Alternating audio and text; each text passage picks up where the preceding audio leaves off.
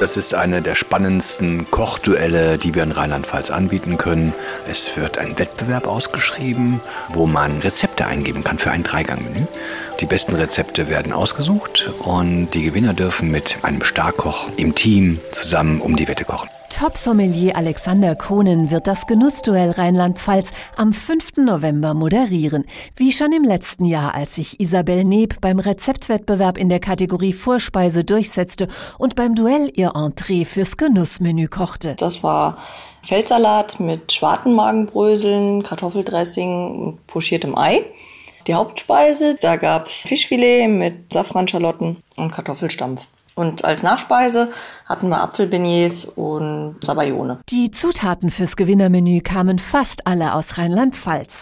Die regionale Vielfalt der Ideen hat sogar Michelin-Sternekoch Stefan Steinheuer aus Bad Neuenahr ins Staunen versetzt. Er saß im vergangenen Jahr in der Jury. Die Rezepte, die eingesendet wurden, die fand ich ganz interessant. Man merkte, das eine kommt aus dem Westerwald, das sind so heimliche Dinge, so leicht kreativ abgewandelt. Es gab was von der Mose Dose, wo man genau merkt, aus welcher Region die kamen, mit was die sich tagtäglich beschäftigen. Beim Genussduell erhielten die regionalen Hobbyköche dann praktische Unterstützung von den Profis. So durfte Isabel Neb mit Sternekoch Silvio Lange von der alten Pfarrei in Neuleiningen kochen. Seine Tipps für die Zubereitung pochierter Eier befolgt sie noch heute. Wer das schon mal gemacht hat, weiß vielleicht, dass man da im Topf mit heißem Wasser einen Strudel erzeugen muss und dann das Ei vorsichtig reingleiten lässt.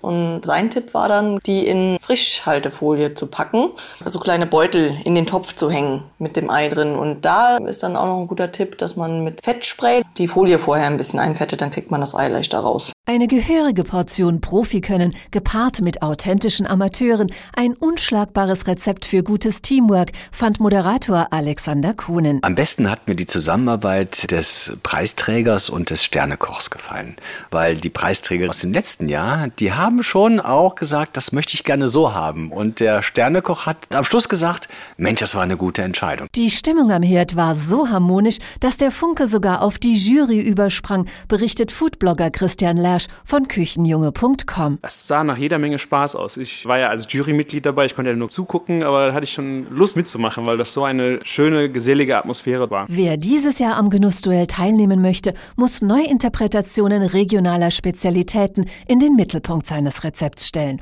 Und davon gibt es in Rheinland-Pfalz mehr als genug, weiß der Küchenchef des Hotels Moselschlösschen in Traben-Trabach, Bernhard Tintemann, der im letzten Jahr mit der Gewinnerin zusammenkochte. Die Favoriten stecken bei mir hier einmal im Ziegenkäse, der oben aus der Eifel kommt, im Kappler Hahn, die Fische, die hier aus der Region kommen und natürlich auch das Obst und Gemüse, das wir hier über unseren regionalen Anbieter haben.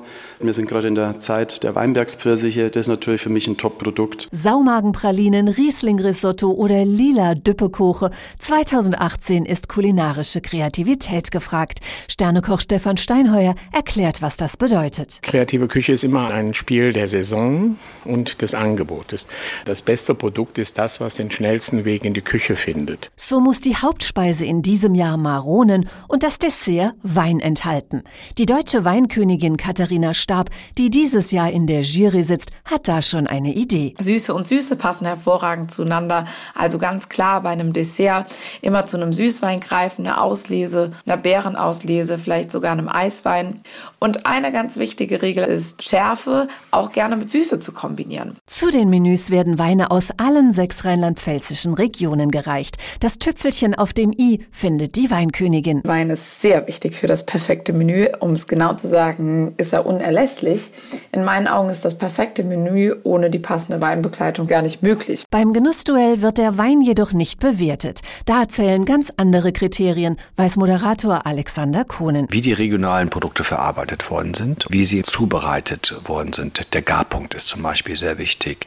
Die Kreativität, wie man das Gericht auf den Teller auch angerichtet hat. Das Gemälde auf dem Teller. Sabine Höfing hat es 2017 geschafft, mit ihrem Filet vom Moselzander ein solches Gemälde auf den Teller zu zaubern. Dafür erhielt sie den Hauptgewinn, eine exklusive Reise nach Traben-Trabach mit vielen Highlights. Unsere Gewinnerreise an die Mosel über vier Tage war ein Traum.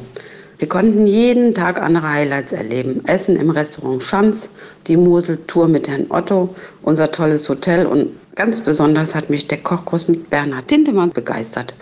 Ich habe mich total gefreut, ihn wiederzusehen. Auch in diesem Jahr wird Sternekoch Bernhard Tintemann wieder mit am Start sein.